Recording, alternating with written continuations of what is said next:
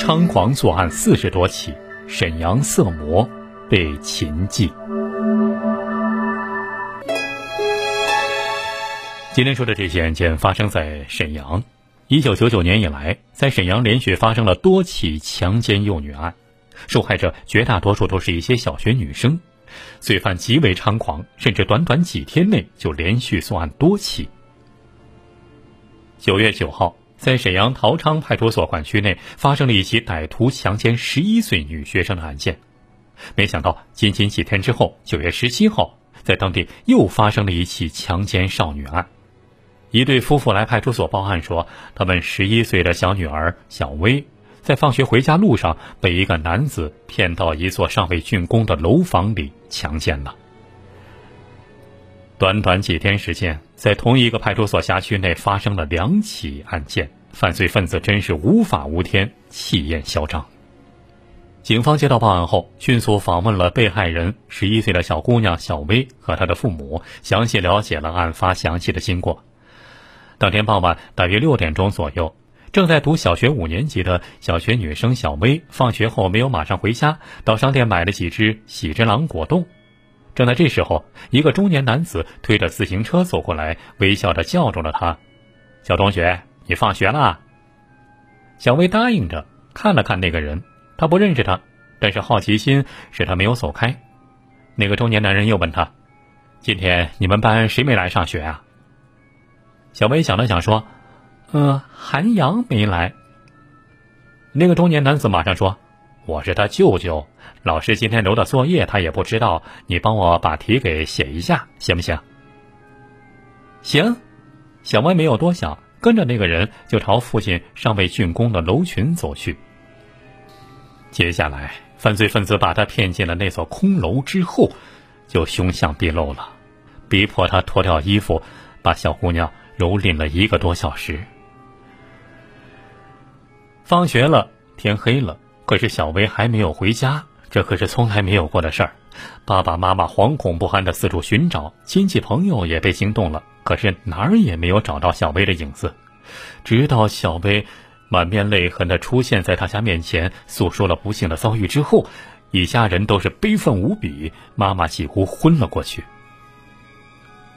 小薇回忆事情经过的时候，大致讲了那个歹徒的一些特征：个子不高，短头发，小眼睛。大鼻头，骑一辆红色二六型斜梁的山地自行车，而这些特征与九月九号另一个受害幼女小娟讲的大致相同。警方分析，从犯罪分子两次作案的对象、手段、地点、衣帽特征等来看，这两起案件很可能是同一人所为。接下来，警方勘察了现场。在这个派出所管区内，有一片正在施工的小区楼群，主体建筑已经完工了，但是门窗还没有装。结果，这些楼就成了那个色魔作案的场所。侦查员打着手电筒，几乎把眼睛贴近地面，仔细勘察。地面上放着一块门板，门板上有擦拭状的血迹。由于工人施工，室内足迹、指纹杂乱，没有提取价值。小薇说。那个犯罪分子曾经从他的书包里拿出作业本，撕下了几张纸。警方原本想找到犯罪分子用来擦拭精液血迹的纸团，但是怎么找也没找着，估计是犯罪分子带走了。这是个狡猾的家伙，在反侦查方面有一定能力。但是毕竟刑警的眼睛是雪亮的，最后警方在地面上提取到了十六根阴毛，经过分析，确定。这些阴谋就是犯罪分子所遗留的。当地派出所把这两起案件向分局领导做了汇报，引起了领导的高度重视。经过和市刑警支队联系获知，近两年来，在全市各区陆续发生了数十起歹徒强奸年幼女学生的恶性案件，给少年儿童和家人带来了极大的伤害，严重影响了社会的安定。根据领导的指示。警方成立了“九幺七”专案组，全队十三名成员全部参战。要想抓获罪犯，首先要尽量避免他再次成功作案。但是怎样架网、怎样布控，警方很是动了一番心思。陶昌派出所辖区内有两所中学、两所小学。既然这个色魔是以低龄的女学生为侵害对象，那么这四所中小学应该成为守候的重点。还有两次发案的现场都是在那边没有建成的小区空楼内，这一带同样要派出警力守候。同时，干警还叮嘱小薇和他的家长要注意辨认，发现情况及时报告。就从这个时候开始，每天下午四点半之后，专案组人员和派出所民警共二十多人，或定点蹲守，或流动巡逻，组成了一张无形的网。由于连接发生了多起少女被强奸案，这给人们，特别是女学生的家长们，造成了极大的恐慌。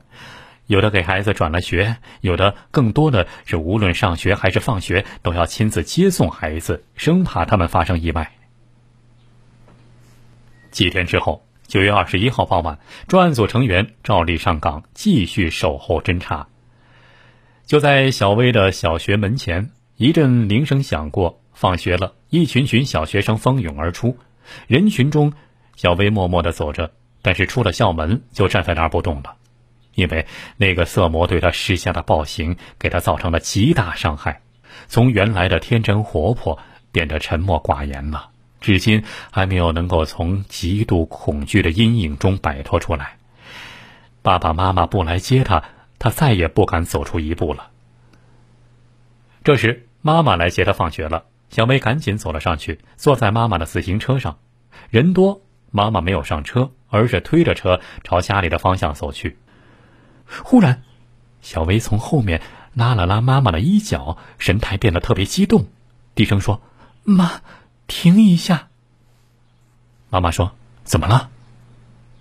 小薇这个时候用手指着不远处前面的人说：“那边那个人，就是民警叔叔让我找的那个坏蛋。”妈妈心头一震，向女儿手指的方向望去，果然，只见前面有一个穿着深色夹克衫的中年男子扶着自行车，正在和一个刚放学的女孩子搭讪着说话。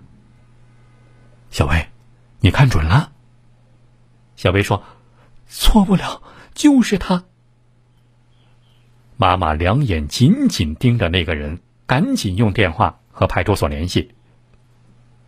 接到电话之后，派出所民警火速出动，立刻把那个中年男子带到了派出所。大家暗暗思忖：这个人真的是那个色魔吗？孩子的指认会不会出错？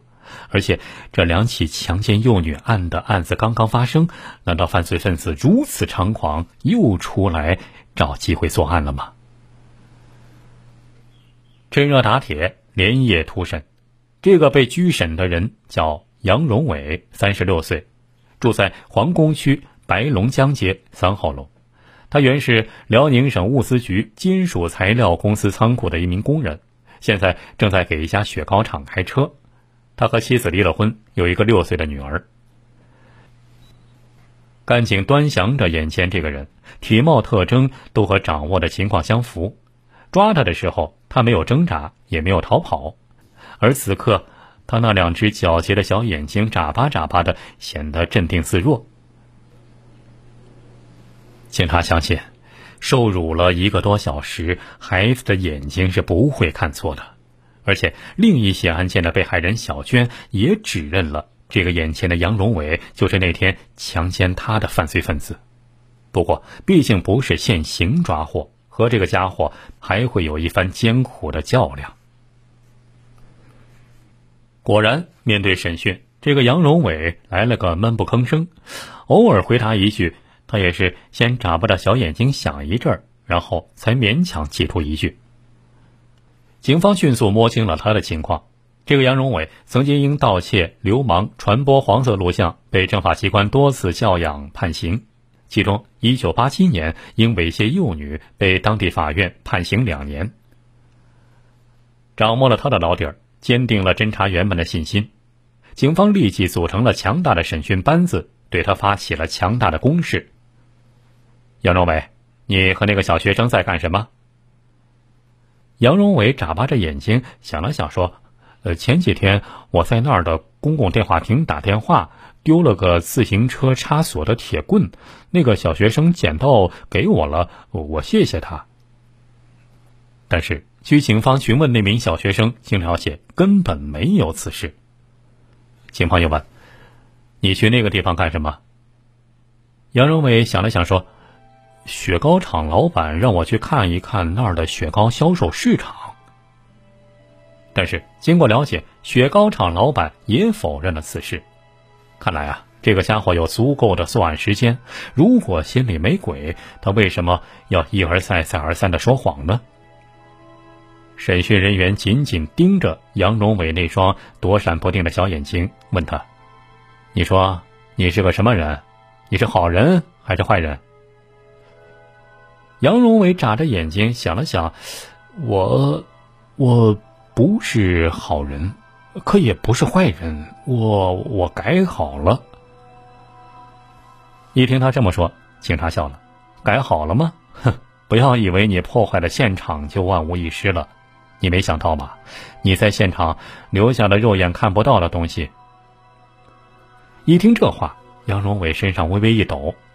警察继续说：“我可以告诉你，我们公安机关有着现在世界上最先进的技术手段，鉴定结果一出来，就能把你的画皮给扒下来。”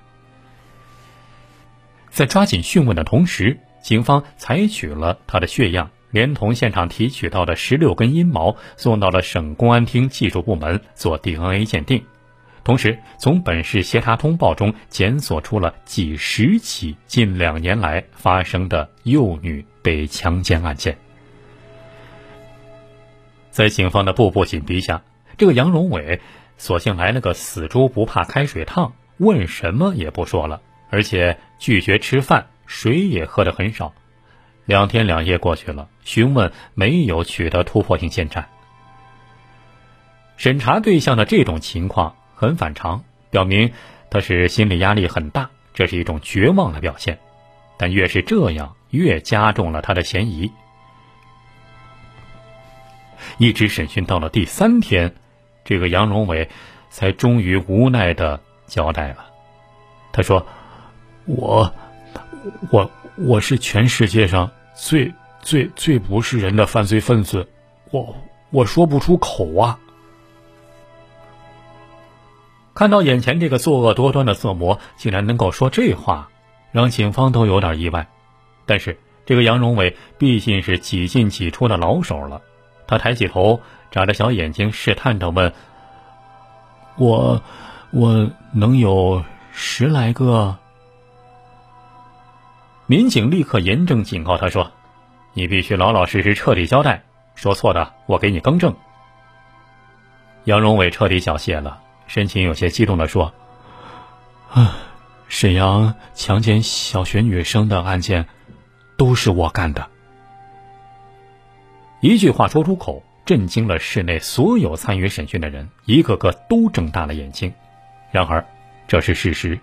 杨荣伟接下来像竹筒倒豆子一样，一口气交代了四十多起强奸幼女的罪行，真是骇人听闻呐！这是沈阳市建国五十多年来被害人数最多的系列幼女被强奸案。这时，省公安厅的 DNA 鉴定结果也出来了，确认了杨荣伟就是“九幺七”强奸幼女案的犯罪分子。不久之后。杨荣伟就得到了他应有的惩罚。